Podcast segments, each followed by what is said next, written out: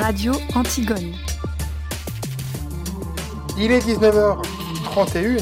Merci d'être avec nous. Bien le bonsoir. C'est un bon entendeur et jusqu'à 20 La radio à vif. Radio Antigone.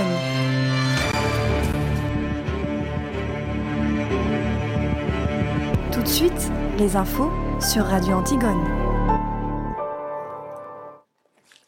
Petit pépin technique, mais tout va bien. Le flash de 19h32 vous est préparé et présenté par Emmanuel. Après la décision du Danemark avant-hier d'abandonner le vaccin AstraZeneca, la ministre de l'Industrie Agnès Pannier-Runacher estime probable que l'Union européenne ne renouvellera pas ses contrats de vaccins avec le groupe pharmaceutique anglo-suédois. L'Agence européenne des médicaments, elle donnera mardi son avis sur euh, le vaccin du laboratoire Johnson Johnson, le régulateur européen qui enquête sur l'apparition de cas graves de caillots sanguins apparus chez six personnes vaccinées aux États-Unis. Angela Merkel a elle reçu une première dose de ce vaccin d'AstraZeneca. Se faire vacciner est la clé pour sortir de la pandémie a déclaré la chancelière allemande dans un message posté sur Twitter. Mia et sa mère n'ont toujours pas été retrouvées, précise euh, le procureur de la République euh, d'Épinal lors d'un nouveau point presse tout à l'heure. Quatre suspects sont en garde à vue et certains reconnaissent que l'opération avait été euh, préparée conjointement avec la mère de la fillette. Toutes les deux pourraient se trouver à l'étranger maintenant. Nouveau rebondissement dans l'affaire du parquet national financier. Le Conseil supérieur de la magistrature refuse en effet d'obtempérer à la demande de Jean Castex, le Premier ministre qui le précède d'enquêter sur d'éventuels manquements déontologiques du vice-procureur du PNF. Et puis au Pakistan, après plusieurs jours de violentes manifestations anti-françaises, le gouvernement a bloqué les réseaux sociaux et des applications de messagerie instantanée pendant plusieurs heures ce vendredi, jour de grande prière hebdomadaire pour les musulmans. Radio Antigone. La radio à vif.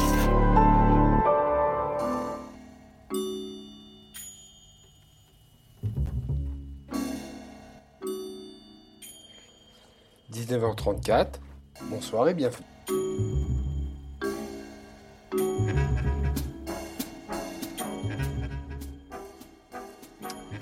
Bienvenue donc et ravi de vous retrouver ce soir sur Radio Antigone, les 60 se sont évaporés. Et pour cause, place à une nouvelle émission. Toujours du reportage, mais aussi des bruits pas forcément très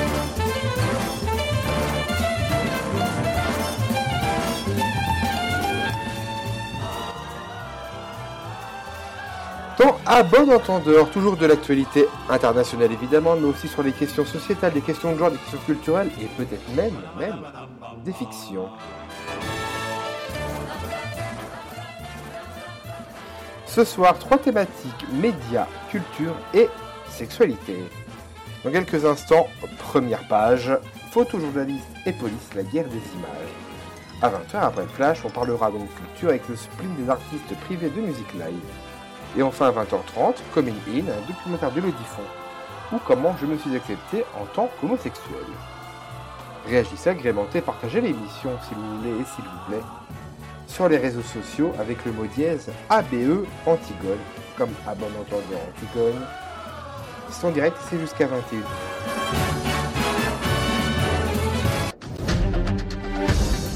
Radio Antigone.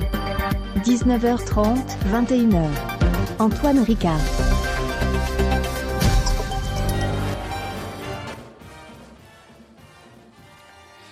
Et avant, avant, évidemment, de parler de la guerre des images, première page musicale, on est déjà en retard, mais vous avez l'habitude avec Radio Antigone. Voici donc Lou Doyon avec I See You. Belle soirée, bon début de week-end, c'est Radio Antigone, abondant entendeur et tout va bien. Wake up some mornings. Thank God, not as often as I used to. Slow and heavy from dreams with you. You found a way back in. Once again, my long lost friend. Funny to see that after all these years, I miss you the same. So I drag myself to the corner cafe. And for a second I see you there, like in the good old days. And I wonder what you're doing. What are you up to these days? I sometimes wish you would call me, but then I wouldn't know what to say.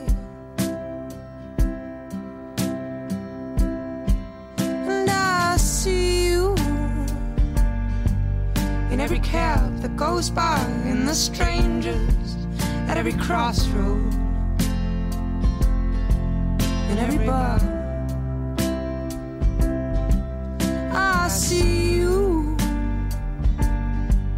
in every cab that goes by, in the strangers at every crossroad, in every bar.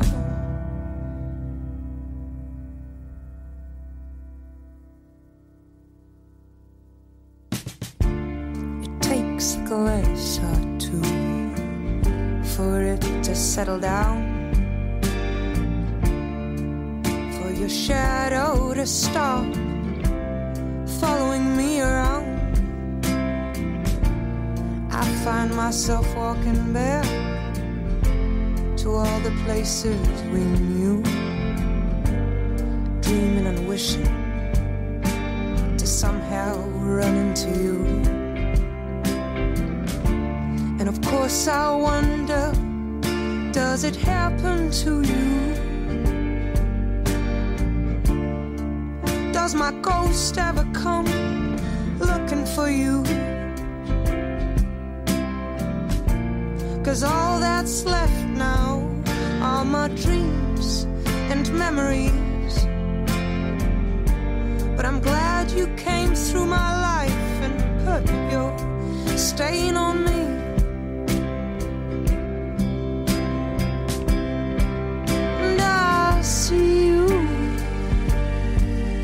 Every cab that goes by, in the strangers at every crossroad, in every bar. And I see you in every cab that goes by, in the strangers at every crossroad, in every bar.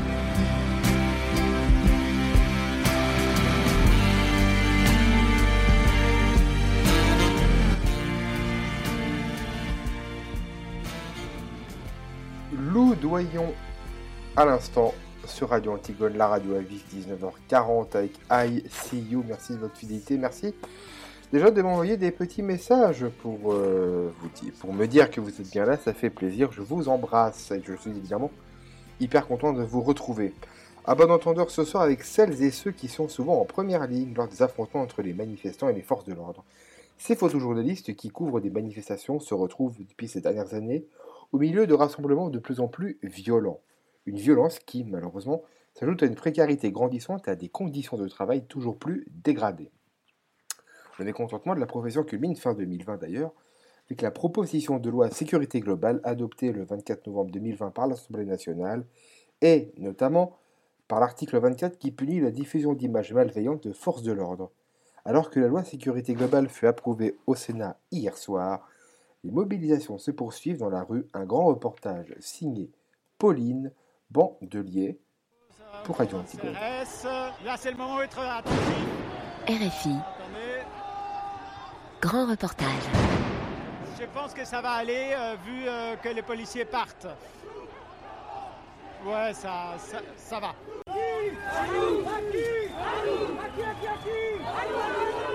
Photographe indépendant, Martine Noda couvre régulièrement les manifestations en France depuis les mobilisations contre la loi travail en 2016. En ce samedi 5 décembre, le défilé contre la loi sécurité globale est rapidement émaillé de tensions entre la police et les manifestants, puis de scènes de vandalisme et de violence. Une situation à laquelle ce photographe argentin se dit de plus en plus souvent confronté et qui l'oblige à redoubler de vigilance. Ça a commencé effectivement contre la loi travail, des euh, manifestants, que beaucoup sont syndiqués, etc., mais qui euh, veulent manifester devant les organisateurs auprès de qui ils sont des, souvent des critiques de comment ça s'organise, euh, etc. Et donc, ils veulent être indépendants de ce que portent nécessairement les organisations qui appellent une manifestation. Euh, c'est ça qui a changé. Ça, il y en a beaucoup été écrit, mais c'est ça qui a changé par rapport à avant où euh, les euh, affrontements, ça se passait en général à la fin de la manifestation, en queue de manifestation, et maintenant ça a commencé à se passer à l'avant des manifestations pendant la loi travail. Avez-vous déjà été blessé? Oui, j'étais blessé plusieurs fois. des grenades, des LBD, des coups de matraque, des coups de bouclier. Euh, matériel confisqué, euh, différentes entraves, euh, de ne pas pouvoir partir ou pas pouvoir rester, être éloigné pour qu'on ne puisse pas témoigner de ce qui se passait. ça, c'est c'est notre quotidien en tant que reporter de terrain. malheureusement, c'est assez terrible. Ancien chercheur en biologie, Sébastien Ponce a commencé à couvrir régulièrement les manifestations en 2017 pour témoigner d'une réalité qui, selon lui, n'est pas toujours représentée dans les principaux médias. Il y a tout juste un an, il prenait une grenade de désencerclement dans le tibia, dont il porte toujours la trace. Depuis, il vient en manifestation équipé. On fait attention et, euh, on se prépare. Dans mon, sac, euh, j'ai un masque contre le gaz lacrymogène, j'ai des lunettes de protection, j'ai un casque, j'ai un sac à dos pour protéger le dos. J'y vais pas en t-shirt et les mains dans les poches. Quoi. Au début, quand j'allais manifester, c'est vrai que je me disais que finalement euh, c'était plutôt euh, plutôt rassurant euh, d'être proche d'eux et en fait pas du tout. on se fait contrôler, on se fait bah, comme on vient d'être, comme ça vient de se passer juste à l'instant. bon là ils nous ont pas confisqué notre matériel, mais des fois c'est le cas. Ça arrive aussi d'être d'être insulté, de nous demander de partir en fait d'une d'une zone quand ils sont en train d'interpeller quelqu'un ou ou même des fois sans, sans raison particulière, on, nous demande de, reculer de dispositifs alors que bon, un journaliste n'est pas censé euh, être, mis être mis à l'écart. Hein. Tant qu'il fait son travail euh, correctement, euh, il gêne pas le chemin de maintien de Pour le sociologue Fabien Jobard, spécialiste des polices françaises, la brutalisation du maintien de l'ordre est à l'œuvre depuis une vingtaine d'années, notamment depuis les mobilisations contre la réforme des retraites, qui avait fait plier le gouvernement d'Alain Juppé en 1995. Elle ne peut toutefois à elle seule expliquer la dégradation des rapports entre police et journalistes. La prise à partie des journalistes, elle tient au fait que euh, pour les policiers, beaucoup se prétendent journalistes euh, sans en avoir la qualité. Et notamment euh, les journalistes indépendants. Ils ont des mots très durs, les policiers, à l'égard des journalistes indépendants, et notamment des journalistes qui sont dépourvus de carte de presse. Ce sont des mots très durs parce que euh, pour eux, des journalistes sont responsables devant leur rédaction, comme eux, policiers, sont responsables devant leur hiérarchie. Et que s'il n'y a pas de hiérarchie, à ce moment-là, euh, c'est l'anarchie euh, du journaliste qui brise les règles établies. Et donc, à l'égard de ces journalistes-là, il n'y a plus de règles. Une situation d'autant plus difficile à accepter pour certains policiers que l'arrivée du smartphone a considérablement démocratisé la profession. Tout le monde, au fond, contribue à la liberté d'informer et tout le monde se voit donc protégé par les dispositions notamment de la Convention européenne des droits de l'homme, car tout le monde, de fait, contribue à cet exercice démocratique fondamental qu'est la liberté d'informer. Ça, ça ne va plus.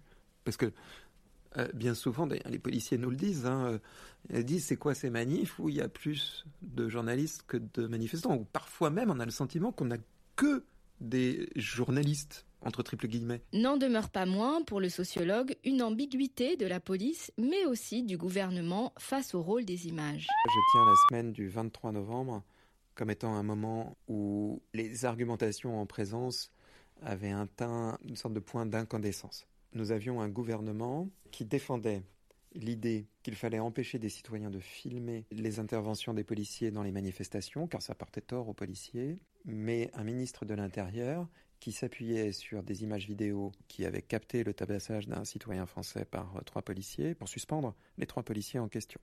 Et le ministre de l'Intérieur même qui soulignait le rôle indispensable des images dans la manifestation de la vérité et dans sa prise de décision. On voit bien l'énorme paradoxe du pouvoir des images euh, du point de vue du gouvernement, mais je dirais aussi du point de vue des, des, militants. C'est que au fond, l'image, le gouvernement s'en saisit et les citoyens s'en saisissent également. On retrouve ça, par exemple, sur l'affaire des caméras piétons ou des, caméras portées par les policiers au cours de, de, leurs interventions. Les policiers ont très longtemps été hostiles à ça. D'ailleurs, un peu comme tout le monde, hein. ils n'aiment pas être filmés quand ils, quand ils travaillent. Et en même temps, ils se sont dit, bah oui, mais enfin, si je filme mes interventions, euh, on ne pourra pas m'accuser à tort. C'est là, ces deux photos. C'est lors de la manifestation contre les la réforme des retraites euh, le 9 janvier 2020. Martin Barzilai travaille comme photographe depuis 2002 pour des publications françaises et internationales. Après avoir été pendant plusieurs années en Argentine, il rentre en France en 2015. Il dit avoir constaté à son retour un changement radical dans les techniques de maintien de l'ordre et travaille notamment à documenter les violences policières. C'est un collègue, euh, Jean Segura, qui est photographe indépendant. Euh, donc là, on le voit sur une des photos, il, est de dos, il se fait euh, matraquer un, par un policier. Il est donc arrêté et mis en garde à vue pendant 24 heures. À sa sortie, il apprend qu'aucune charge n'est retenue contre lui, mais pendant l'arrestation, son téléphone portable a été euh, piétiné par la police et son matériel, son appareil photo, euh, un des objectifs a été cassé aussi euh, par la police. Et a été, le, téléphone a été sciemment écrasé. c'est pas que c'est pas que c'est un accident, c'est que on l'a fait, on a mis, on a mis son téléphone par terre et on lui a écrasé son téléphone devant lui. Et donc il a passé 24 heures en garde à vue pour rien. Et donc il est euh, photographe indépendant, il est journaliste. Et ça, c'est des choses qui, euh, qui arrivent euh, assez régulièrement.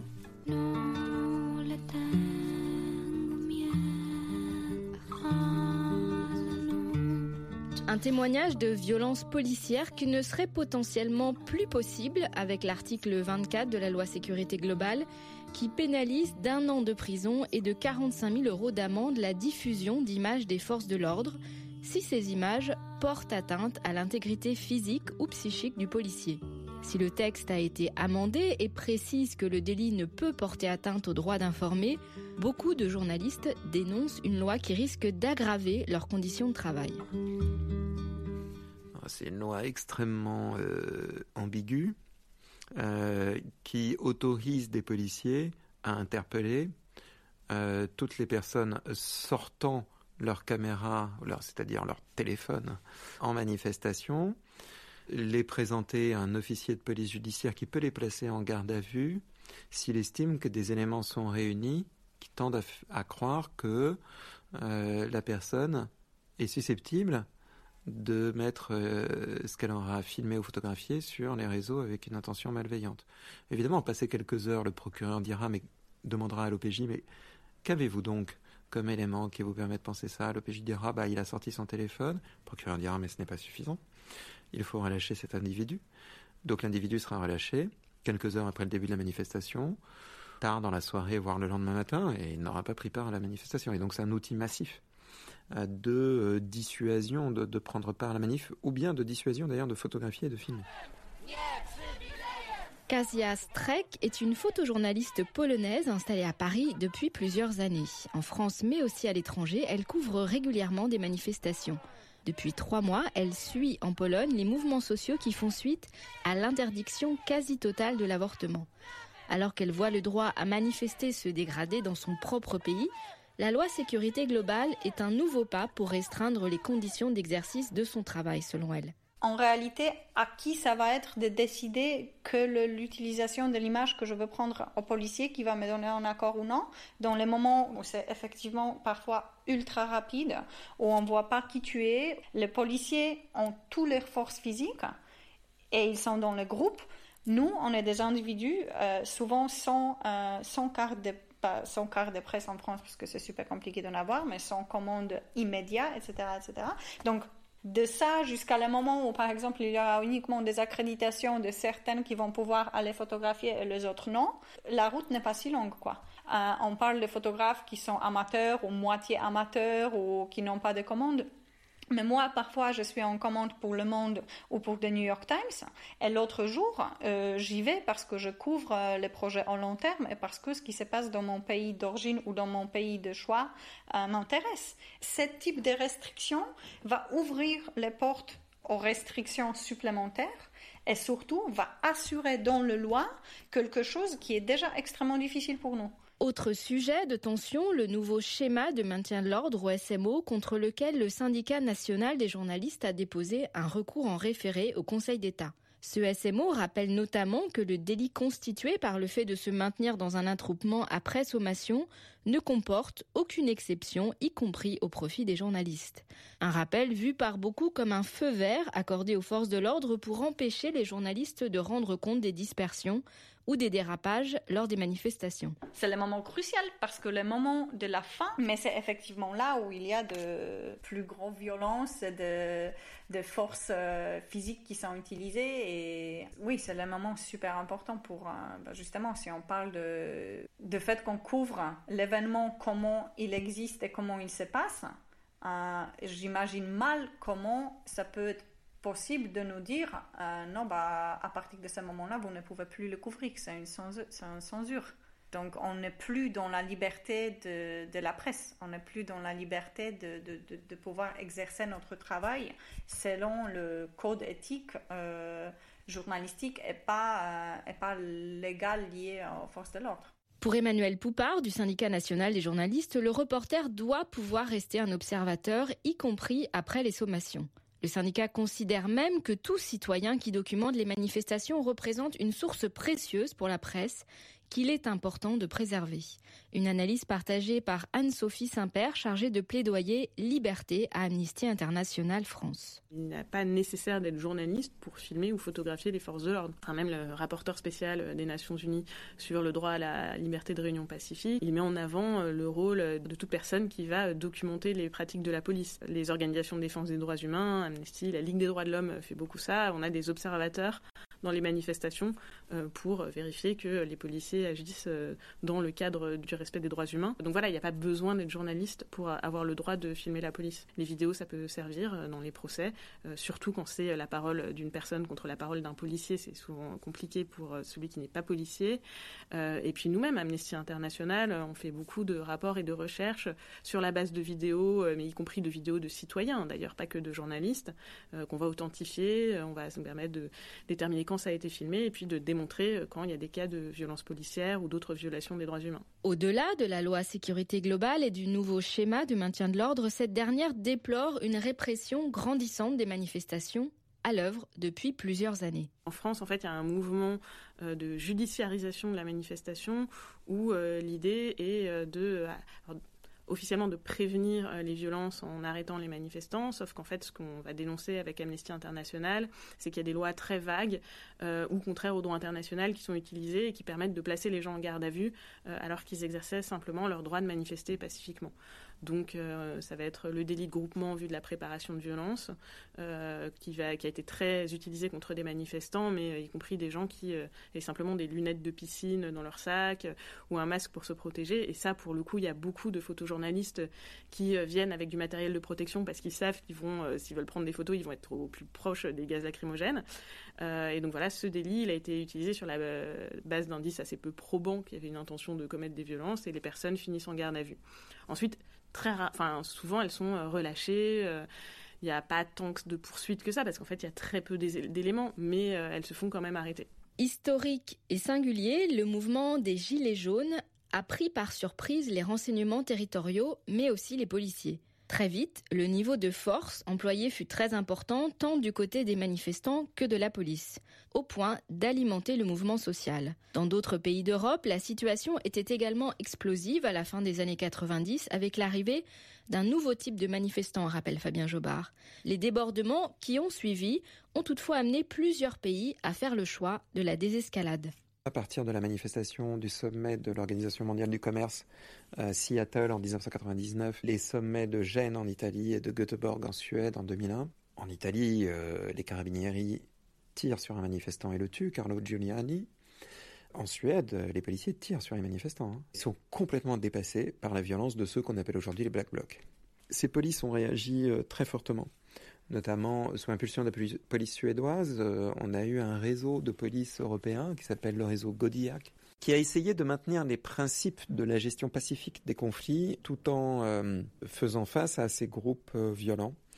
et qui ont vraiment travaillé les techniques et les stratégies de désescalade, qui ont échangé les bonnes pratiques, comme on dit. Alors qu'en France, pendant ce temps-là, et la France ne participait pas à ces réunions internationales, l'idée était plutôt que tant que la police pouvait avoir le dessus euh, sur le terrain euh, des affrontements et que il n'y avait pas de morts euh, laissés sur le pavé, la police faisait bien son travail. Je pense qu'aujourd'hui, après le mouvement des Gilets jaunes et la gigantesque vague de critiques à l'égard de la police que ça a soulevé, le point de vue des politiques et des policiers n'est plus le même, même en France. Parmi les techniques de désescalade utilisées par certaines polices européennes, les unités de dialogue entre policiers et manifestants. Elles permettent notamment de négocier les parcours, y compris dans le cas de manifestations sauvages. La question de l'armement des policiers est également cruciale pour Anne-Sophie Saint-Père. Le simple fait de voir des policiers surarmés, ça peut faire monter les tensions euh, du côté des manifestants qui le vivent comme une agression. Il y a euh, des polices qui choisissent que les unités les plus armées, les plus surarmées ne soient pas visibles des manifestants euh, tant qu'il n'y a pas de besoin, plutôt que la police très armée soit directement très proche des manifestants quand il se passe rien. Le choix va être de tolérer aussi dans certains cas un peu de désordre plutôt que euh, euh, de, réprimer immédiatement. Euh, je crois que c'est la gendarmerie suisse qui appelle ça le principe d'opportunité. Parfois, il est plus opportun pour permettre à la manifestation de se dérouler, de tolérer quelques désordres, plutôt que de répondre de manière très très vaste. Et en fait, il y a de créer un mouvement de solidarité dans la foule contre la police qui, qui va mener à beaucoup plus de violence sûr que la manifestation, c'est un désordre. Hein. Rien que le fait de circuler sur la voie publique, c'est il faut tolérer un certain désordre. Ensuite, quand il y a des dégradations, on comprend hein, que la police euh, doit intervenir, essaye d'intervenir, mais il faut toujours trouver un équilibre entre l'ordre et euh, le droit de manifester. Si la gendarmerie nationale contactée n'a pas souhaité s'exprimer, pour Fabien Jobard, les forces de l'ordre françaises réfléchissent à des solutions face à l'escalade de la violence constatée ces dernières années en manifestation. Quant aux images, s'interroge le sociologue, n'est-il pas illusoire de penser qu'elles peuvent être contrôlées? C'est vraiment penser dans les termes de l'ancien monde. Radio qu'on va pouvoir, à l'ère euh, où tout le monde est équipé d'une caméra, saisir des images comme on pouvait le faire au temps de la guerre d'Algérie, si, si, vous voulez. Si on compare les images du 17 octobre 1961, au cours duquel euh, vraisemblablement plus d'une centaine d'Algériens ont été tués par les policiers, noyés, torturés, battus à mort, tués par rafales de mitrailleuses, en plein Paris. Combien avons-nous d'images sur ce massacre? Combien? 12 20, 30 Aujourd'hui, la moindre claque donnée par un flic dans une manif, on a 10 photos, un film ou deux. La démultiplication des images, c'est un fait euh, démocratique absolument considérable et dont ni les policiers, euh, ni euh, les politiques ont vraiment pris la mesure.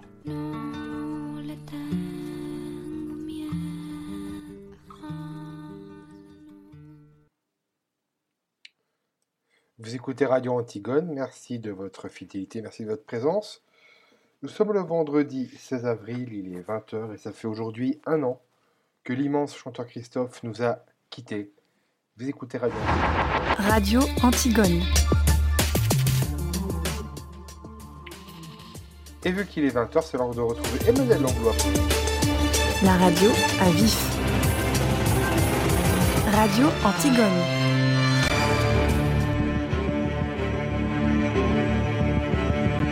Suite, les infos sur Radio Antigone. Après la décision du Danemark avant-hier d'abandonner le vaccin AstraZeneca, la ministre de l'Industrie Agnès Pannier-Runacher estime probable que l'Union européenne ne renouvellera pas ses contrats de vaccins avec le groupe pharmaceutique anglo-suédois. L'Agence européenne des médicaments, donnera mardi son avis sur euh, le vaccin du laboratoire Johnson Johnson, le régulateur européen qui enquête sur l'apparition de cas graves de caillots sanguins apparus chez six personnes vaccinées aux États-Unis. Angela Merkel a elle reçu une première dose de ce vaccin d'AstraZeneca. Se faire vacciner la clé pour sortir de la pandémie a déclaré la chancelière allemande dans un message posté sur Twitter. Mia et sa mère n'ont toujours pas été retrouvées, précise euh, le procureur de la République euh, d'Épinal lors d'un nouveau point presse tout à l'heure. Quatre suspects sont en garde à vue et certains reconnaissent que l'opération avait été préparée conjointement avec la mère de la fillette. Toutes les deux pourraient se trouver à l'étranger maintenant. Nouveau rebondissement dans l'affaire du parquet national financier. Le Conseil supérieur de la magistrature refuse en effet d'obtempérer à la demande de Jean Castex, le Premier ministre qui le précède, enquêter sur d'éventuels manquements déontologiques du vice-procureur du PNF. Et puis au Pakistan, après plusieurs jours de violentes manifestations anti-françaises, le gouvernement a bloqué les réseaux sociaux et des applications de messagerie instantanée pendant plusieurs heures ce vendredi, jour de grande prière hebdomadaire pour les musulmans. Radio Antigone. La radio à vif. Radio Antigone. 19h30, 21h. Antoine Ricard.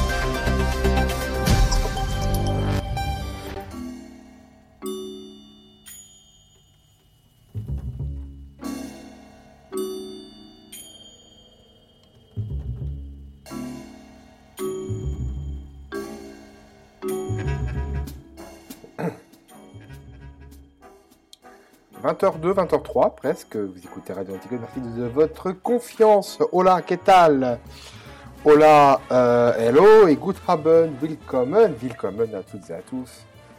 Très heureux d'être avec vous, merci d'avoir choisi la radio à vif et à bon entendeur, le nouveau magazine hebdomadaire, avec toujours de l'actualité internationale, mais aussi des questions sociétales, des questions de genre, des questions culturelles et même des fictions. Un salut amical également à la chèvre, qui est dans le tramway de Tours, ça fait plaisir de la retrouver, la petite Camille.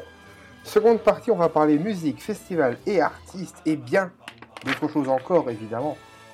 Mais tout ça, ça va être avec un titre qui n'a pas été prévu pour, mais qui pourtant résonne tout à fait dans l'époque que l'on vit actuellement avec le sujet que l'on va aborder dans quelques instants. Voici Feu Chatterton. Euh, merci les. Feu Chatterton, un monde nouveau. Belle soirée, c'est Radio Antigone, tout va bien.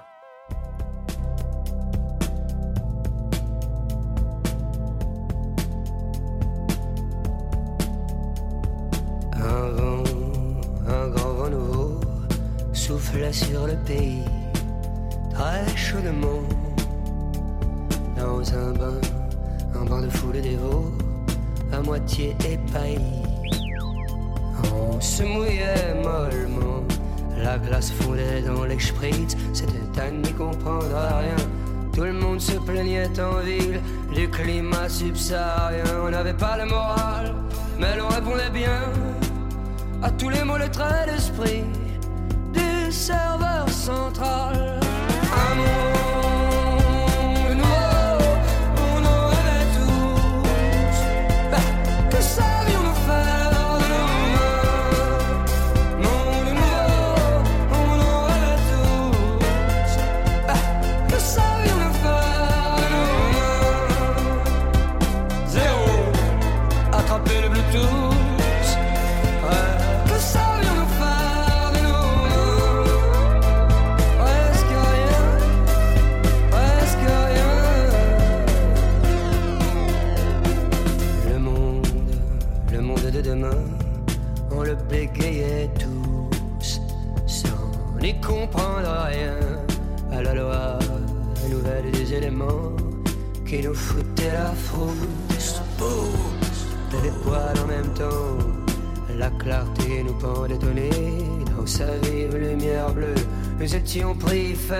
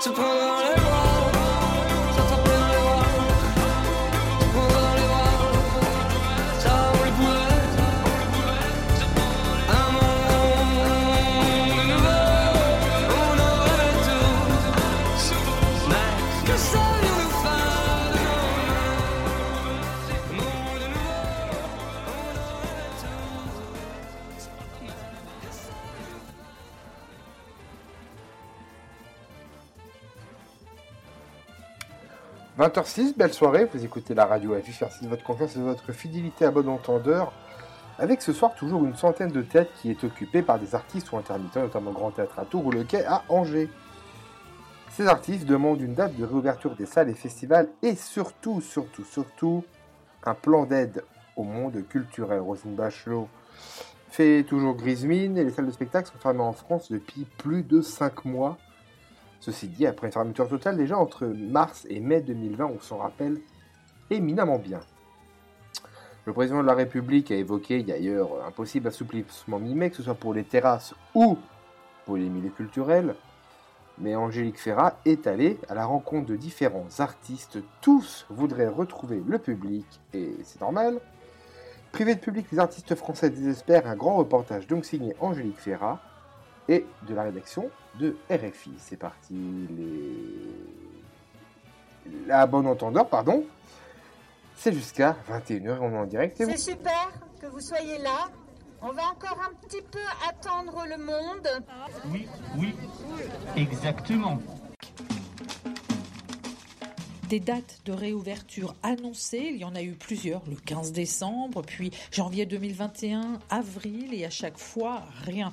Les annonces d'annulation, elles, continuent.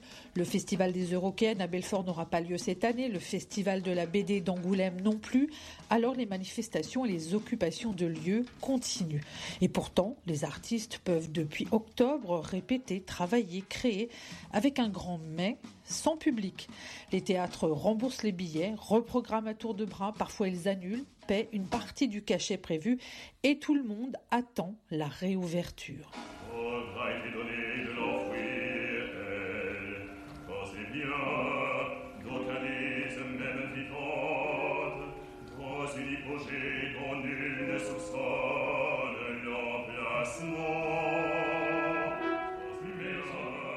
L'Opéra national du Rhin à Strasbourg est une institution subventionnée par l'État, la région, plusieurs villes d'Alsace. Il a réussi à boucler 2020 avec un budget en équilibre tout en payant un dédit de 50% aux chanteurs solistes invités. Et ces 245 permanents reçoivent toujours leur salaire. Aucune représentation n'a lieu. Son directeur a choisi alors de multiplier les captations vidéo ou radio. Dernière en date, l'opéra du Libanais Zad Multaka Aimon sur France Musique. Alain Perrault. Il me semble important qu'on puisse continuer d'une part de maintenir le lien avec nos publics par différents canaux. Alors c'est effectivement des captations vidéo euh, sur les chaînes de télé régionales euh, ou sur Internet en streaming, euh, une, un direct radio comme celui de Aimon sur France Musique le 20 mars, ou, et ça c'est plus récent, la possibilité peut-être d'aller présenter des spectacles jeunes publics dans les écoles puisque les écoles sont ouvertes. Donc on a essayé de travailler sur tous ces canaux de diffusion pour maintenir le lien, et puis par ailleurs pour que nos équipes continuent d'exercer leur métier avec un but, puisqu'il n'y aurait rien de pire que de renvoyer tout le monde à la maison comme pendant le premier confinement, et ce serait très difficile pour nos, pour nos machinistes, pour nos techniciens, pour nos danseurs, pour nos artistes du chœur, de se retrouver seuls chez eux, à ne pas pouvoir exercer leur métier.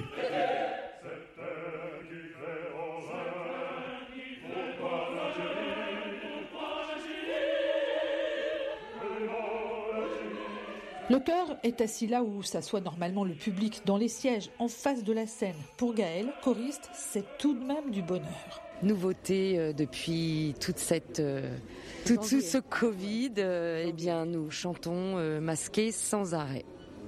On ne le quitte plus, ce masque. Et pour chanter, c'est parfois pas tout à fait évident au niveau de la respiration, puisque vous voyez, le masque se plaque. Et parfois, pour faire certains sons, ben, quand on est gêné, on tire dessus, on fait le son et on le relâche. On aurait dû avoir plusieurs spectacles. Évidemment, nous ne jouerons que la première. On chante que du côté du public depuis plusieurs mois. Et euh, je crois qu'on espère tous euh, très bientôt pouvoir à nouveau mettre le pied sur la scène avec des perruques, des costumes, des maquillages, une mise en scène, surtout avec le public dans la salle qui nous applaudissent à la fin. Et, et s'ils nous applaudissent beaucoup, on est tellement heureux. Allez, tu files. File.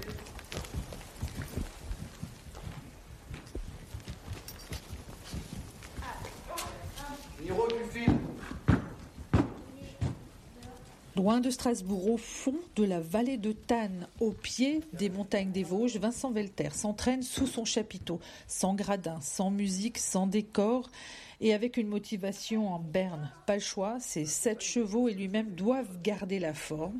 Sa compagnie de cirque équestre Equinote a donné seulement 8 représentations en 2020 contre 40 prévues.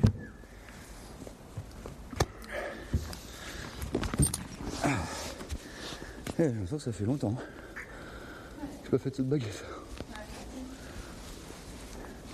Bon, encore deux, trois séries, c'est bon pour lui, non? J'essaie de faire aller, aller-retour, après je mets à l'envers et j'en fais un à l'envers. Ouais, bon, je l'ai pas assez répété. J'ai l'impression qu'il y arrivait encore, mais bon. Dernière. Je vais la faire au sol comme ça. Après l'entraînement, le cheval Quimper a droit à une douche. Bon, ça a été cette séance d'entraînement? Ouais, carrément, ouais. Bah après, euh, voilà, c'est pas. euh, En ce moment, c'est quand même pas évident parce que euh, on n'a plus beaucoup d'objectifs. On aime bien, on aime bien s'entraîner, on aime bien répéter, mais bon, euh, quand ça fait presque un an qu'on fait que ça, tout en sachant que nous, on a, sorti un spectacle tout fraîchement euh, juste avant le, premier confinement. Donc du coup, on n'était pas du tout dans un élan de création, quoi. Et puis après, euh, comme, euh, comme pour pouvoir les entraîner, il faut qu'on ait le chapiteau monté toute l'année pour qu'on puisse avoir une piste d'évolution pour eux. Bah, ça veut dire qu'en hiver, quand il neige, il faut déneiger le chapiteau, etc. Il faut le surveiller quand il y a du vent. On a déneigé énormément le chapiteau et parfois la nuit. Et ouais, il y a, parfois un sentiment de, de- d'inutilité, je crois, ou de un peu d'abandon aussi, de se dire mais voilà, qu'est-ce qu'on fait euh. On aurait préféré clairement qu'on nous dise, écoutez euh, les gars, pendant un an, vous bosserez pas. On aurait pu s'organiser pour faire des formations, pour euh, enrichir nos compétences, pour faire des formations artistiques. Mais on a passé beaucoup de temps à organiser des spectacles qui, qui ont été annulés derrière. Donc du coup, on était toujours un petit peu, un peu comme des enfants qu'on met dans une, euh, qu'on met dans une, dans une classe et on leur dit, attendez les enfants, bientôt on va vous sortir en cours de récréation, mais on ne sait pas encore. La survie de sa compagnie n'est pas menacée grâce au soutien de l'État, mais pour 2021, le scénario est flou. 30 représentations sont programmées à partir de mai. Les dates d'avril viennent tout juste d'être annulées. Alors voilà, je vous ai appelé parce qu'on avait rendez-vous pour une lecture. Absolument, aussi, oui, tout à fait. Je vous propose de vous lire des poèmes de Apollinaire, extraits de poèmes à loup. Vous me dites quand vous êtes prêt. Voilà, c'est fait.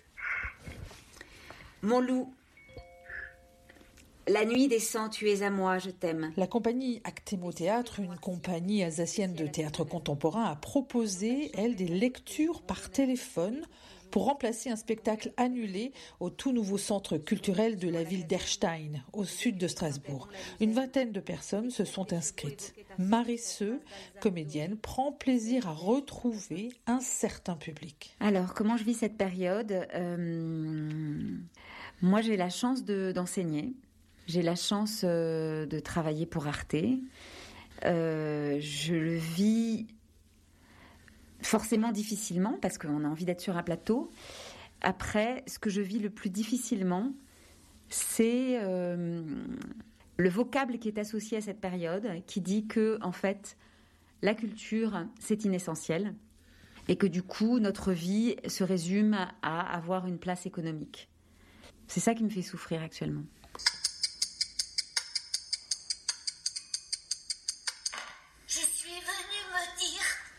La compagnie Les Oreilles et la Queue n'a rien joué depuis l'été dernier. Elle a touché des aides du gouvernement. Elles vont servir à payer des représentations supplémentaires pour un spectacle reprogrammé plusieurs fois. En attendant, son personnage principal, Mademoiselle Mariaka, clown râleuse, publie des vidéos pour dire son ras-le-bol.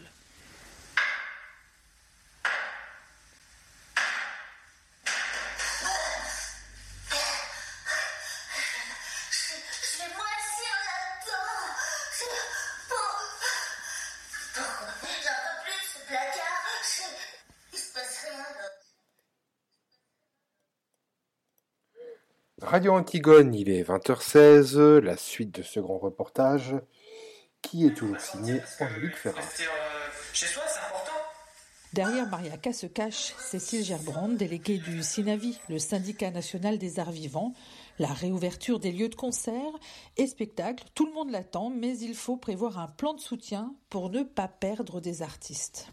L'urgence, elle va visiblement être durable, donc il faut que la politique culturelle euh, s'adapte à cette durabilité et qu'on ait une visibilité. C'est pas que la date de réouverture, c'est aussi la garantie qu'il y aura un fonds de soutien durable, euh, quelle que soit la situation, c'est-à-dire euh, que les compagnies hein, et les lieux indépendants puissent continuer à avoir une activité qui est création de spectacle ou pas, qui est rencontre avec les publics ou pas, parce que nous, on travaille euh, toute l'année. C'est pas juste au moment du spectacle. Et on a besoin d'entretenir nos outils de création. On a besoin d'entretenir euh, euh, notre créativité. et on est employeur. Et, on, on, se doit aussi de salarier les techniciens, les artistes, les administratrices qui travaillent dans nos compagnies. L'année blanche, c'est euh, c'est le pôle emploi. C'est un complément de salaire. Ça n'est ni un salaire ni une subvention. Sag Papa, was ist das für ein Lied? Man sagt nicht ein Lied, wenn es keinen Text hat. Und es heißt Old Fashioned. Es ist ein Boogie Woogie.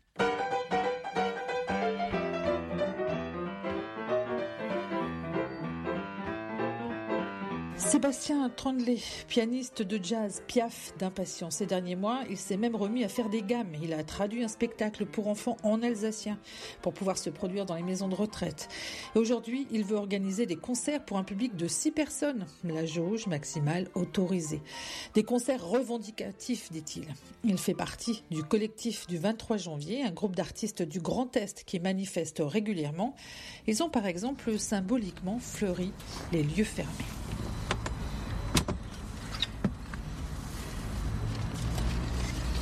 Vous ouvrez le piano, prenez une petite fleur, voilà. Je vais finaliser en laissant un petit message au public. Donc là, nous sommes devant euh, l'entrée de l'auditorium. Oui, enfin, la, la, Cité de la musique et de la danse, qui est notamment aussi le conservatoire et un auditorium. Voilà.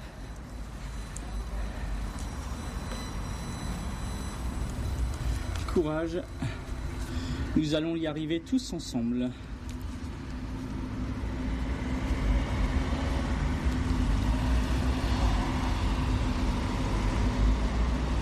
À bientôt. Tout le monde veut que ça change, on veut surtout euh, prendre part aux décisions parce que les syndicats font re remonter des choses euh, au gouvernement depuis, depuis des mois et des mois et rien, rien ne descend. On le voit avec notre cher ministre de la Culture. Voilà. Euh, elle est censée être au courant de ce qui se passe, mais vu ses réactions de les gars, il va falloir vous habituer à la vidéo maintenant, tout doucement. Je pense qu'on n'est pas sur la bonne voie, donc la bonne voie, c'est nous qui allons l'indiquer, tous ensemble les citoyens, les publics. Je veux dire, les publics sont autant en manque de culture que, nous les artistes, donc on est tous dans la même barque, les, les programmateurs, on est, on est, tous tous réunis euh, et j'espère qu'on pourra aller euh, en discuter autour d'un verre et d'un bon petit plat euh, très bientôt.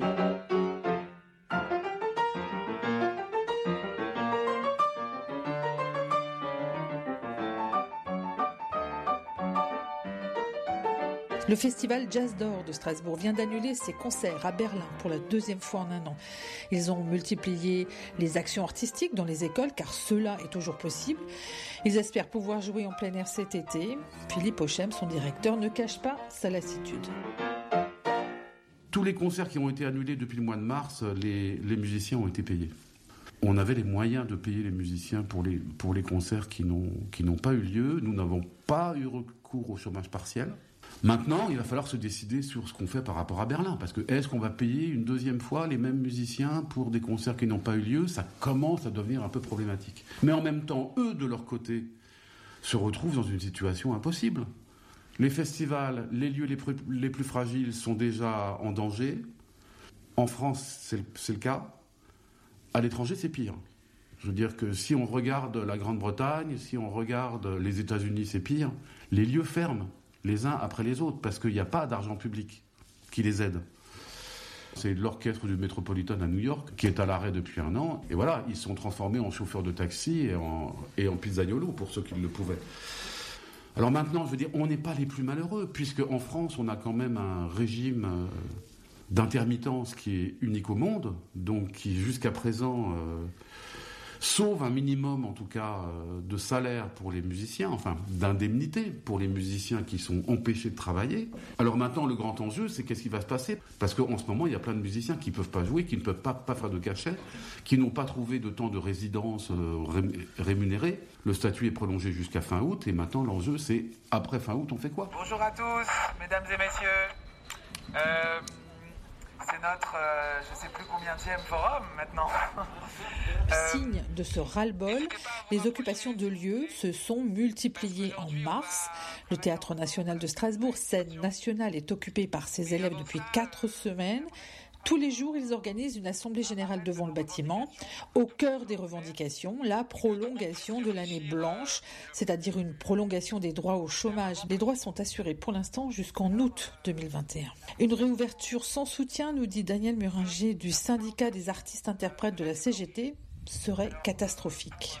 On sait qu'il y aura environ un quart des gens qui pourront retrouver le chemin de l'emploi. Euh, trois quarts vont rester sur le bord du chemin parce que euh, il y a énormément de lieux qui n'auront pas les reins assez solides pour ouvrir avec des jauges réduites. Euh, Au-delà de ça, il y a tout le réseau des cafés culture, des, des- des petits événements qui, qui ne fonctionneront pas. Il y a des lieux culturels qui ne fonctionnent que grâce à la billetterie. Donc ouvrir Ou avec une jauge de un quart ou Mais moitié, ce n'est pas tenable. Tout simplement, ce n'est pas tenable pour eux. À l'heure actuelle, 93% ne rempliront pas les conditions à la fin août pour renouveler des droits. Il y a urgence absolue d'obtenir et d'annoncer le prolongement euh, des droits chômage à au moins un an après le retour à la normale. Sauf que le ministère du Travail n'a pas l'air d'abonder dans votre sens. Alors le ministère du Travail, euh, pour lui, c'est une ligne rouge à ne pas franchir. Euh, donc voilà, ça c'est une des bagarres que nous avons à mener, euh, je dirais, en priorité. Alors après, euh, notre troisième revendication, c'est une année entre guillemets grise pour la jeunesse, parce que euh, toutes, euh, tous les jeunes diplômés vont faire leur entrée, vont faire leur entrée, pardon, dans un monde Le professionnel. plus dur, ce sera bien sûr pour les jeunes artistes.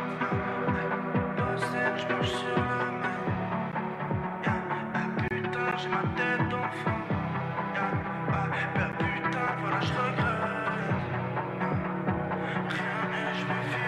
Sur le vitrail, y a pas 10 grammes par semaine. Salope, sur des mitraillettes, j'ai un EI, j'ai un E-Love. J'ai des robots de merde, c'est pas Woodstock. Je viens juste de perdre, je des boussoles. Et d'autres personnes et une remorque. Je mettrai tout dedans, j'ai des doutes en salle d'attente. La route tue et l'amour tourne. Un miracle, c'est un coup de foudre. Un mirage, c'est un coup de coude. Je suis 10 barges dans un cordou, je veux 10 images dans un kangou.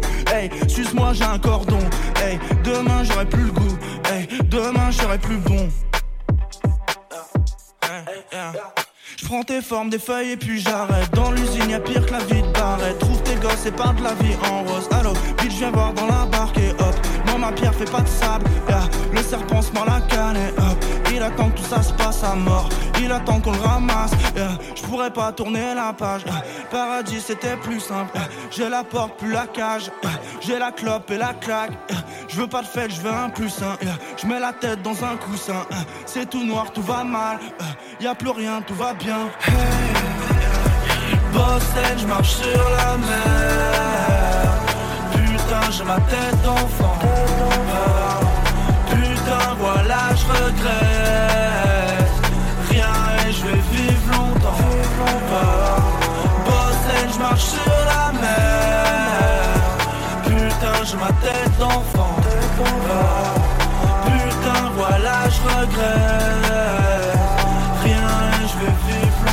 Longtemps. Je vois des grandes machines. Je prends l'huile et le lendemain je filme. Si la mer s'ouvre, je vais leur vendre ma tire. Je veux 12 zéros, je suis un grand magique. Je suis vert à mort, je veux pas de verre d'eau. J'ai le cœur devant, les yeux vers d'eau. Des grosses avances, des grosses lettres. Quand je l'ouvre la ferme, je suis le même homme. Eh, Bitch, regarde-moi, je suis un soleil et tu m'aimeras comme un problème. Eh, Je suis dans le ventre de la bête encore. Si je suis froid, mets ta veste, enfin bref. Mille costumes et la même rose. Je range mes ailes, je mets mes épaules même. Dose d'alcool, faut que des réponses. Eh, allô? Donne-moi tout, j'ai la forme, je suis dans le fond du bar, je fais des promesses, c'est comme ça de là sans la mort. Pour changer d'endroit, je prends des comètes, elle est belle, la fille là-bas, je t'aime. Dans deux doigts, c'est une boulette. Eh ben quoi, ça se lit par la fenêtre, j'ai cette colline, je fais mes beaux rêves. On se retrouve mes amis bientôt, j'ai mis la clim sur mon petit radeau Vert à Malfi avec des filles de Palerme, des éclats de rire et du rouge à lèvres J'aime ma glace, je prends mon fusain, je mets la tête dans un coussin C'est tout noir, tout va mal, y a plus rien, tout va bien Boston, je marche sur la mer Putain, j'ai ma tête d'enfant Radio Antigone.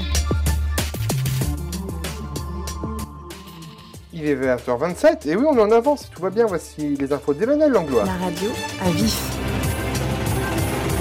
Radio Antigone.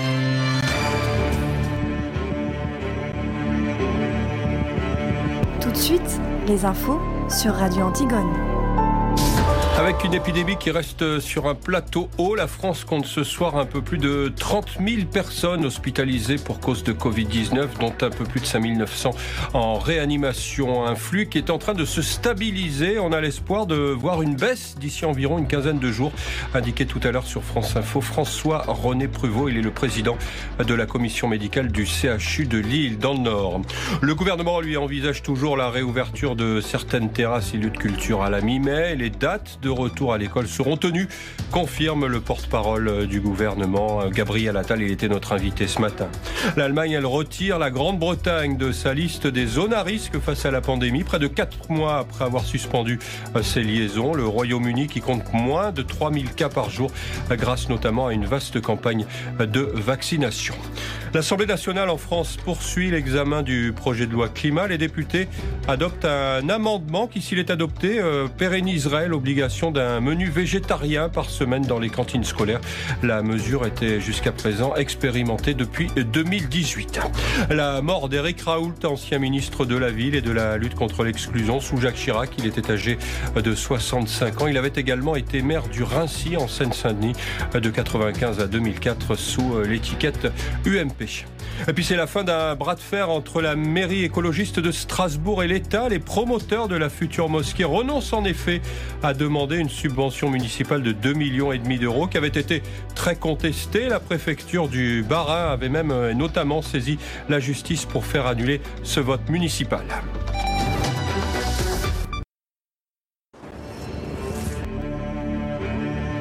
Radio Antigone. La radio à vif.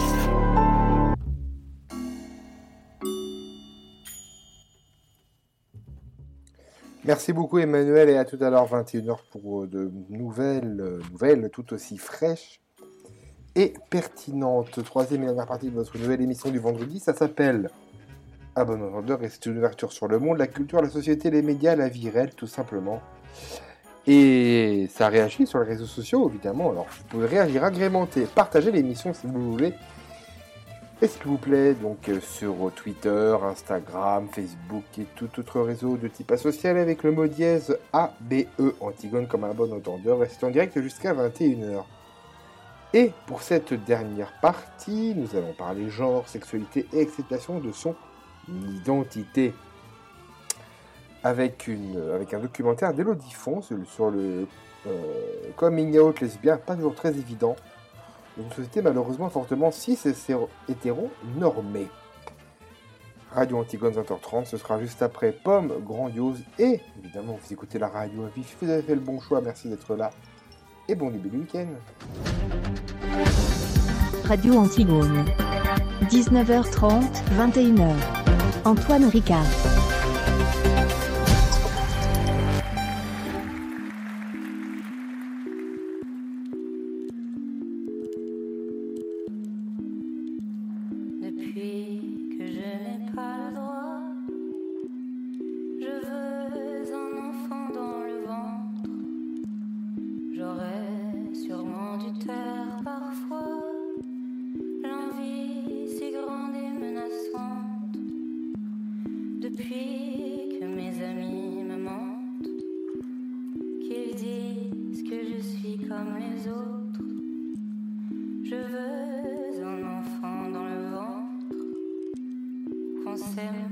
Qu'on ait une vie grandiose, grandiose. La vie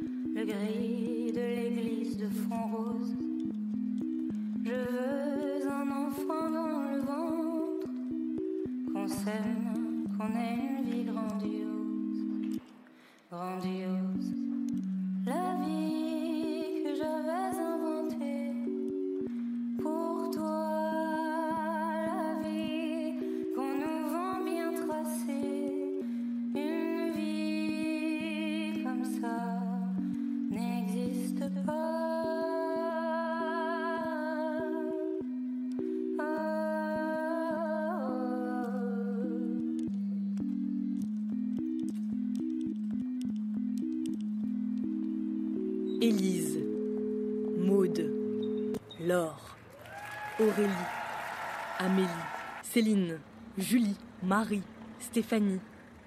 En tout, oui j'ai compté, il y en a eu 23. T'es hyper masculine. Enfin, hello, t'as vu comment t'es habillée? Tu fais du foot. Il y a un moment, faut se rendre à l'évidence. Mais euh, elle est lesbienne, elle, non? Mais si, t'es lesbienne, ça se voit. lesbienne. Réveille-toi, merde. Mais tu respires pas la féminité, quoi. 23 personnes différentes, toutes de sexe féminin, quasiment toutes sous l'emprise de l'alcool, persuadées que j'étais homo. S'appuyant sur leur guédard, leur radar à gay. Je m'appelle Elodie, j'ai 31 ans, je porte des chemises à carreaux et à ce moment-là, nous sommes en 2005, je suis très très loin de faire le moindre lien entre mon sweat à capuche, un arc-en-ciel brodé sur le cœur et ma sexualité. J'ai même souvent très envie de hurler sur tous ces gens qui pensent tout savoir mieux que moi. Ouh la goudou, la goudou, la goudou. Ouh la goudou, la goudou. Je me souviens de la première fois où on m'a dit Hello, tu le sais pas, mais t'es homo. Comme si c'était une évidence. Comme si j'étais passée à côté de la réalité. C'était en préparant mon BAFA. J'ai cru l'espace de quelques mois que j'allais animer des centres aérés tous les étés. J'ai 17 ans. Elle s'appelait Anne. Elle était grande, assez imposante, les cheveux noirs, au carré. Tu me chamboules, elle a dit. Un jour tu rencontreras ton identité sexuelle. Elle parlait comme dans un livre, un livre un peu obscur puisque je n'ai rien compris. À l'époque, c'était surtout le chanteur Patrice qui m'intéressait. You are with you, you are with you, tadam. C'est pratique parce que depuis mes 9 ans et demi, très important le et demi à cet âge-là, j'ai écrit une trentaine de cahiers. J'écrivais au stylo plume. Je devrais m'y remettre. J'adorais l'odeur de l'effaceur. J'avais toujours des taches d'encre sur les doigts. Ça, c'est mon journal de la terminale. Il y a écrit en gros dessus, au feutre noir, Ose devenir qui tu es. Je le saurais si j'étais attirée par les filles. Ce serait forcément écrit dans un de ces journaux. C'est la première fois que je relis ces pages. Nous sommes le 15 juillet 2003 et je viens d'obtenir mon bac. Cher journal, mon interrogation est profonde. Je recherche toujours une protection parmi mes amis. Mais le plus surprenant, c'est lorsque mes sentiments grossissent envers quelqu'un, une fille qui m'est inconnue, une actrice, une fille dans la rue, n'importe qui. C'est curieux comme alors j'envie cette personne que je ne connaîtrai jamais. Généralement, j'y repense trois ou quatre fois, et cela s'atténue. Il y a des fois où, franchement, je suis incompréhensible. Je sais qu'au moment où j'écrivais ces lignes, je pensais à cet instant. Je le sais parce que j'y pense encore régulièrement. Un dîner chez mes grands-parents à Rennes. J'avais 15 ans. Et il y a cette actrice dans un téléfilm dont j'ai complètement oublié le nom, je saurais même pas la reconnaître. Un grand soleil, une prairie. Cette fille dont les cheveux sont dorés illumine la scène. Et immédiatement, un impact dans ma poitrine. Puis, la nuit qui a suivi, les yeux grands ouverts, la difficulté à respirer, à se demander quel était ce sentiment naissant, vaguement gênant, et comprendre, sans comprendre, qu'il allait falloir l'étouffer. Je ne me suis pas autorisée à le ressentir. Je ne me suis même pas autorisée à l'écrire. Pas une ligne de plus que ce que je viens de vous lire. Aucune trace de cette nuit-là. Et pourtant, je ne l'ai pas rêvée. Je suis certaine qu'elle a existé. C'était la première fois que c'était là, diffus. L'impression qu'un sentiment s'était déplacé, que quelque chose n'était pas au bon endroit.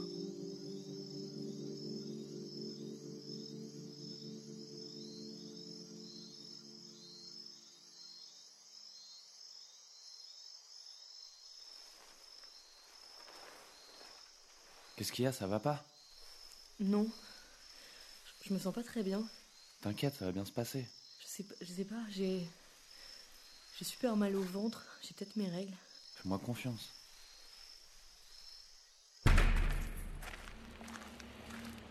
Allô Mathilde? Ça va? Ouais, et toi? Je sais pas trop. T'as vu Florian? Bah. euh, on a passé la nuit ensemble, ouais, mais. J'ai pas dormi quoi. Genre pas une seconde. Mais parce que t'étais pas bien? Je sais pas. J'ai une question. Est-ce que c'est normal Alors je sais, tu vas me dire, il y a rien de normal, mais est-ce que toi, quand tu passes la nuit avec un mec, genre la première fois, tu peux pas dormir parce que parce que t'as la nausée?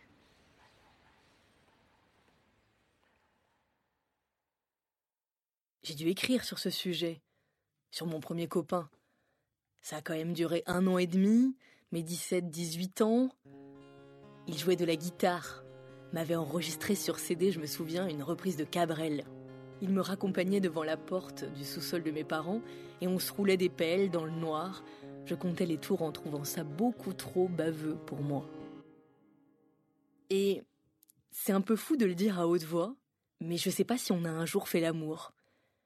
Je sais qu'on a essayé, très peu de fois.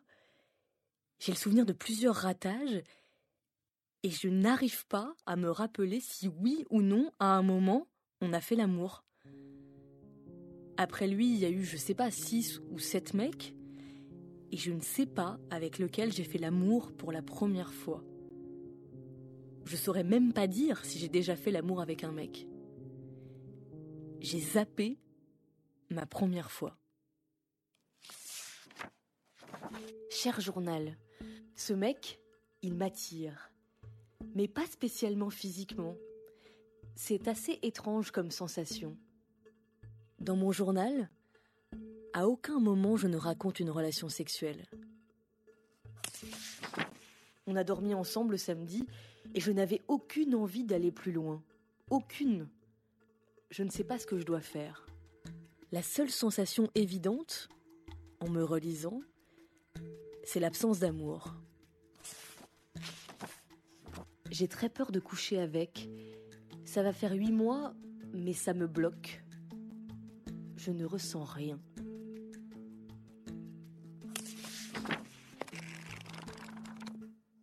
Si un jour vous avez besoin d'une excuse pour ne pas coucher avec quelqu'un, vous m'appelez, hein, parce que j'avais du stock. J'ai. Mal à la tête, J'ai. Mal au ventre, J'ai. Mes règles, J'ai. Piscine, poney, une mycose, La phobie des préservatifs. Je. Suis mal épilé, Je. Préfère faire du canoë, Je. Me suis bloqué la mâchoire, Je. Dors mal quand je suis pas chez moi, me suis fait une tendinite au tennis de table, peux pas rester, désolé. Je pensais que j'avais un problème physique qui m'empêchait de ressentir du plaisir. Je suis même allée chez le gynéco pour vérifier que j'avais pas les ovaires inversés, ou un truc dans le genre qui expliquerait pourquoi je n'avais aucun désir physique. Le mec m'a souri. Il était vieux, c'est lui qui m'avait aidé à naître, paraît-il. Et comme si c'était une bonne nouvelle, il a rajouté Tout va bien, mademoiselle. J'étais presque déçue.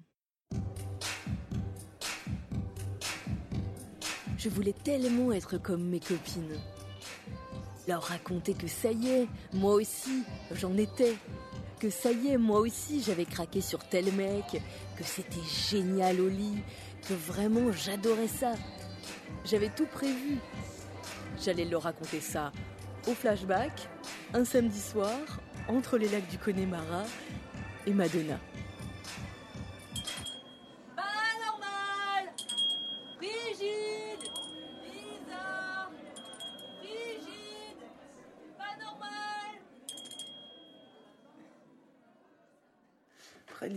D'aller manger après. C'est la voix de Fanny. Et attention spoiler, témoin à mon mariage.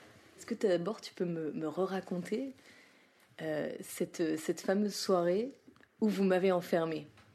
À ce moment-là, on essayait de trouver un moyen de t'ouvrir les yeux sur la réalité. Euh, et on n'a pas choisi la manière la plus subtile, il faut bien dire ce qui est. Et donc un soir, on était chez moi, euh, chez moi à Lille, et, euh, et on a sans doute pas mal picolé. Et du coup, on était un peu jusqu'au boutiste. Donc on s'est dit, il faut qu'on la force à se rendre compte qu'elle pourrait être attirée par une fille en particulier. Et euh, la fille en question étant présente, euh, peut-être que ça serait l'occasion. Et donc on n'était plus que quatre et, euh, et on a fermé de l'intérieur la porte de mon appart.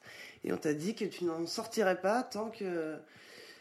Je sais même pas quoi, tant que tant que t'avais pas... avoué entre guillemets, tant que t'avais pas dit oui j'aime les filles ou oui je veux bien sortir avec elles ou oui je sais pas. Arrête de te mentir, embrasse-la cette meuf. Mais elle a une meuf, regarde, elle arrête pas de te mater. Ça ferait quoi d'embrasser une meuf? Ça a pas l'air très compliqué. Qu'est-ce que vont penser mes parents? Mais on s'en fout. Ils vont me virer. T'es lesbienne. Comment les gens vont me regarder? Pourquoi moi? Pourquoi moi? Pourquoi moi? Pourquoi putain? Embrasse-la, stop, t'es stop, stop, stop Ok. T'as gagné. Vous avez tous gagné. Je vais essayer. Je vais l'embrasser. Enfin, si elle veut bien. Elle a bien voulu. Elle a mis ses mains sur mes yeux et elle a caressé mes lèvres. Putain, j'ai couché. Cher journal, je suis contente d'essayer. Au moins, je sais ce que signifie être avec une fille. Je crois qu'à terme, je préfère être avec un garçon. Je trouve ça plus simple, dans l'absolu.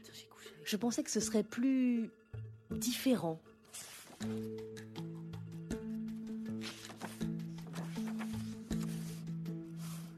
Ça y est, c'est ce truc qui donne des fourmis dans le bas-ventre. Je me sens fragile, suspendue à elle. Trois jours sans ses lèvres, je sors et je n'en peux plus. Avec une fille. J'aime une fille. Waouh. J'aime une fille. J'ai 23 ans et il faut que ça sorte de moi. Il faut que je le dise. J'étais en train de repasser et tu es donc venu dans, la chambre en bas où je repasse et tu alors je sais plus précisément ta phrase quand même mais tu m'as dit quelque chose du genre j'ai quelque chose à te dire quoi et là tu c'est là que tu m'as dit euh, que tu aimais une autre alors je sais plus c'est fille ou femme peut-être fille et euh, et en fait le ce qui m'a le plus frappé euh, c'est que tout de suite tu t'es mise à pleurer et, je t'ai demandé, euh, je suis allée vers toi, j'ai dit mais pourquoi tu pleures? Et tu, tu m'as dit que tu, tu avais peur que je te rejette quoi.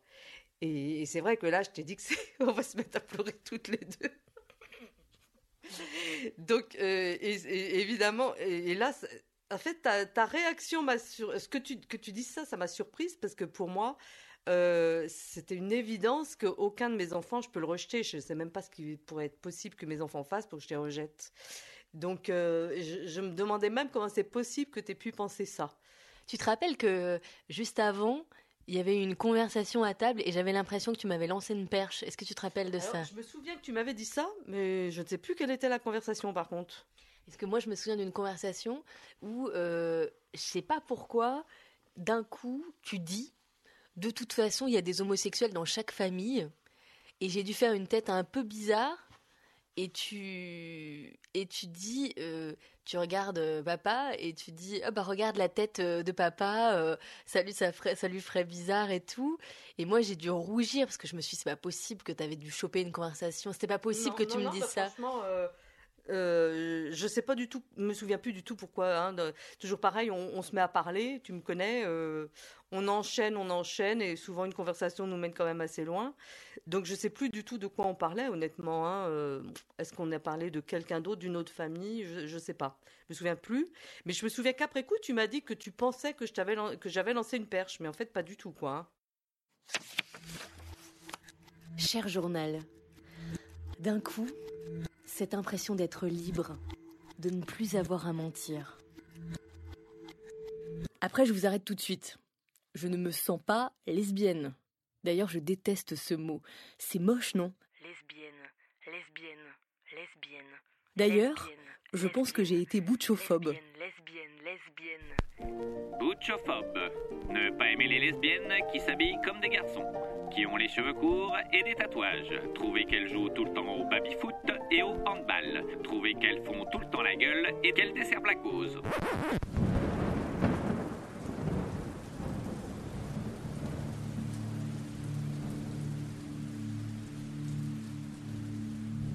J'aimais bien faire l'amour avec ma copine pendant l'orage.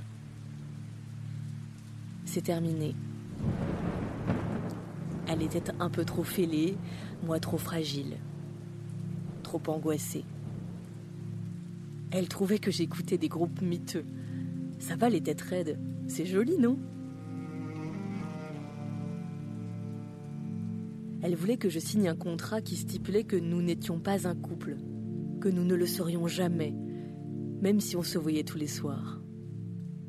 Et je l'ai signé, ce contrat. C'est terminé. Maintenant que mon esprit se libère, les vraies questions. Est-ce que je suis vraiment homo? Ou est-ce que je suis juste tombée sous le charme d'une fille, d'une seule? Je me suis longtemps posé la question. Pendant des années, j'ai cru que c'était seulement une fille, que bien sûr que non, je n'étais pas homo. En l'occurrence, je ne le sais pas encore à ce moment-là, mais il n'y a pas eu d'autres hommes depuis.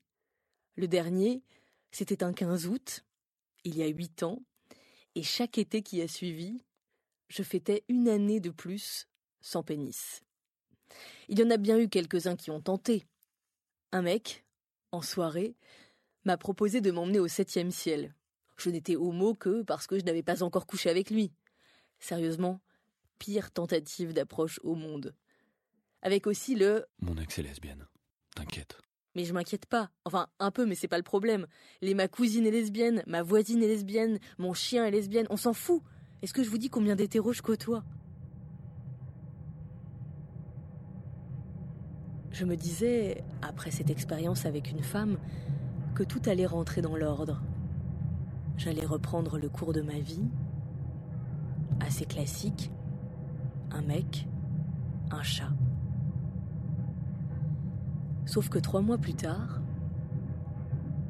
l'homosexualité m'a rattrapée. J'étais dans un train,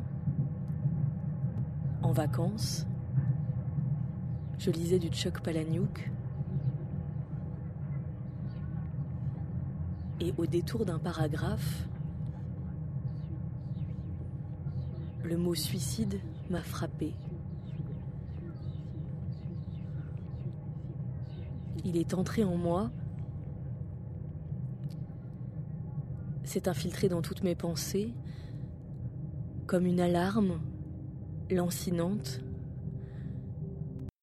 qui ne s'arrêtait jamais.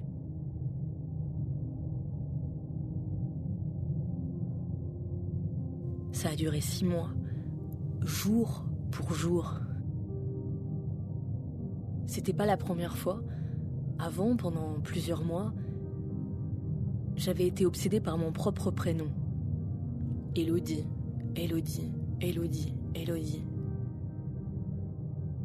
La même voix intérieure, le même conflit, les mêmes maux de ventre à m'en faire vomir. Mais là, le mot suicide, c'était plus fort. À chaque fois que j'y pense, j'ai les larmes aux yeux. Comment j'ai pu aller aussi loin dans la souffrance pour me parler à moi-même? Pourquoi penser à ce mot qu'encore aujourd'hui j'ai du mal à prononcer alors même que je n'avais pas envie de me tuer? J'ai mis des mois et des mois à comprendre. J'ai pris deux kilos par mois passés à comprendre. Un jour, dans la rue, je me le suis promis. Si tu te sors de cette merde, si un jour ton cerveau te laisse tranquille, tu ne te plaindras plus jamais. C'est quand même dur de ne jamais se plaindre. Et pourtant, ça s'est arrêté. Six mois. C'est long. Six mois.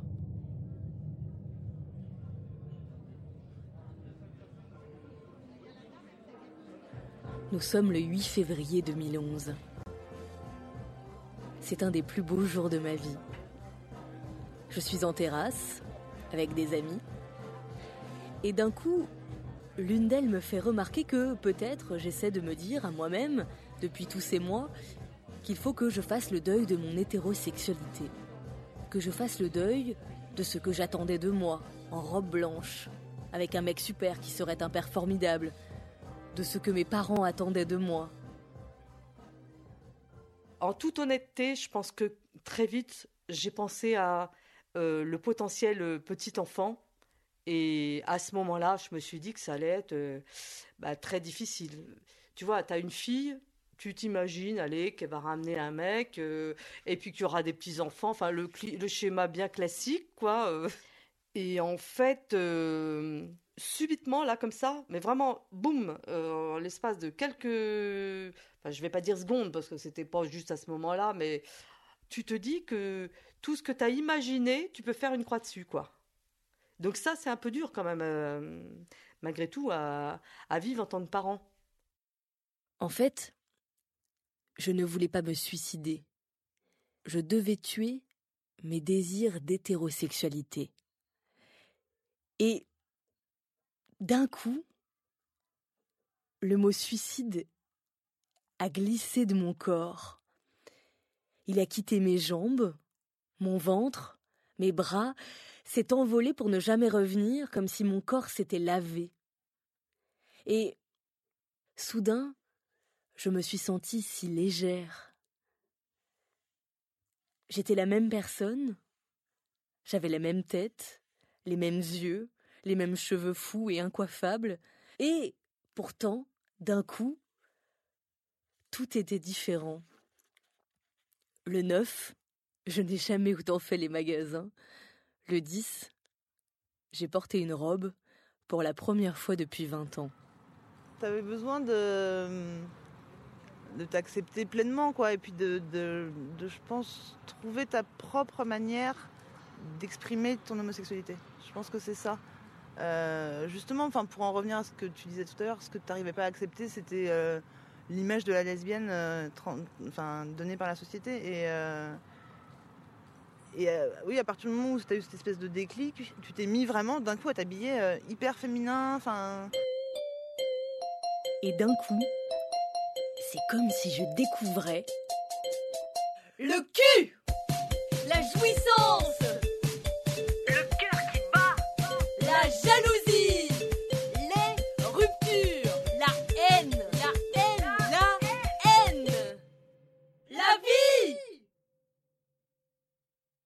C'est pas encore la fin du chemin. Je me suis posé tellement de questions. Comment faire confiance quand on s'est menti pendant des années? Comment se faire confiance quand on s'est menti? Radio Antigone. Il est 21h, quasiment. Vous êtes bien sur Radio Antigone, voici le journal de Radio à vif. Radio Antigone.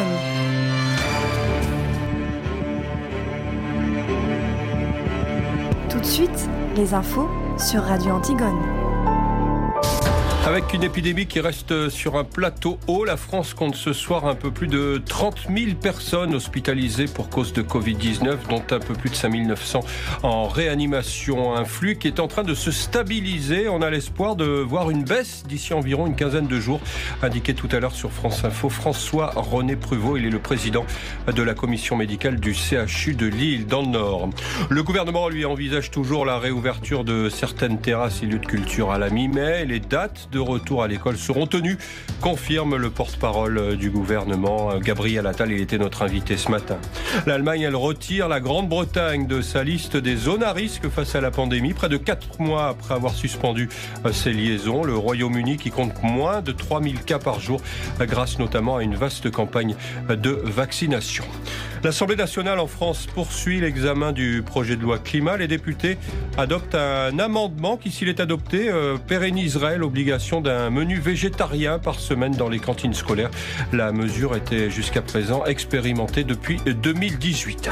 La mort d'Éric Raoult, ancien ministre de la Ville et de la lutte contre l'exclusion sous Jacques Chirac. Il était âgé de 65 ans. Il avait également été maire du Rincy en Seine-Saint-Denis de 95 à 2004 sous l'étiquette UMP.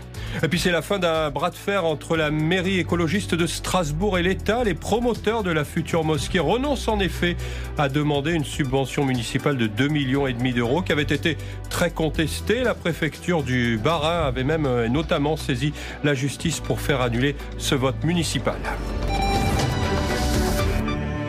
Radio Antigone. Radio Antigone. Ah bah très bien, notre top horaire, eh bien voilà, il est 21h01, belle soirée. La radio à vif. Radio Antigone.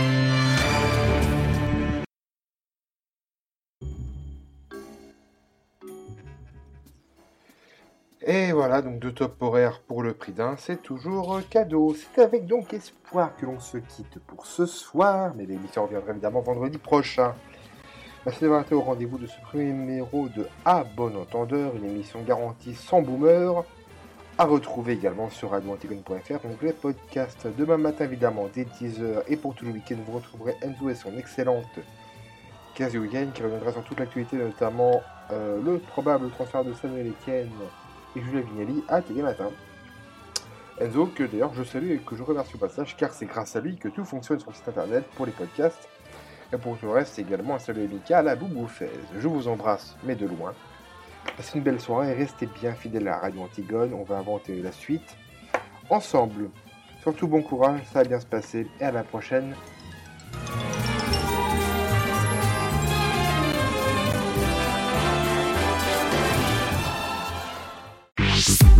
Tous les podcasts de Radio Antigone sont à retrouver sur radioantigone.fr et toutes les plateformes de podcast.